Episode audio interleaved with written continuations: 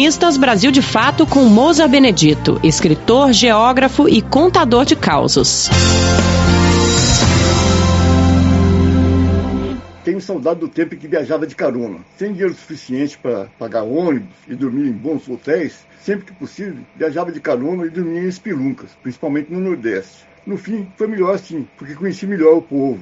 Era um tempo em que os caminhoneiros não tinham medo de assaltos como atualmente. Eu gostava de uma companhia para conversar na viagem, pois passava semanas dirigindo. Davam carona com gosto. Viajei muito de carona nos finais dos anos 60 e dos 70. Numa dessas viagens, com dois amigos, tínhamos como meta chegar a São Luís do Maranhão. Quando chegamos em Teresina, capital do Piauí, resolvemos parar uns dias na cidade. Precisávamos de um hotel barato. Fomos para perto da estação rodoviária com mochila nas costas e logo estávamos rodeados por donos ou empregados de hotéis. Um deles ofereceu seu hotel com diária de 15 cruzeiros por pessoa. Outro gritou: No meu é 12 e um outro era 10 cruzeiros. E foram baixando, até que um gritou que no hotel dele era 6 cruzeiros por pessoa. Íamos aceitar esse quando um outro gritou: No meu é 6 com café da manhã. Vamos para esse. Se não me engano, o nome dele era Hotel São Cristóvão.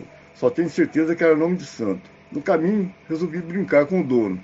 Mesmo com aquele calorão de trinta e tantos graus, falei: Tem uma coisa, eu não tomo banho de água fria. O seu hotel tem água quente? Ele sorriu e falou: Moço, no Piauí não existe água fria, não. Ri, gostei do humor dele.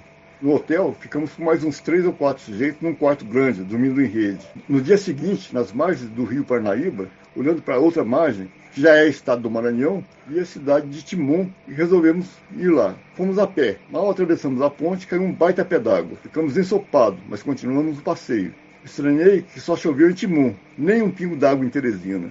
Quando voltamos para o hotel, comentei com o dono dele e vi que era um maranhense muito gozador. Falei para ele que achei esquisito chover só do lado maranhense e ele disse que acontecia muito isso e brincou. Piauiense, quando quer ver chuva, vai para Timon. Você ouviu o escritor Mousa Benedito, geógrafo e contador de causos.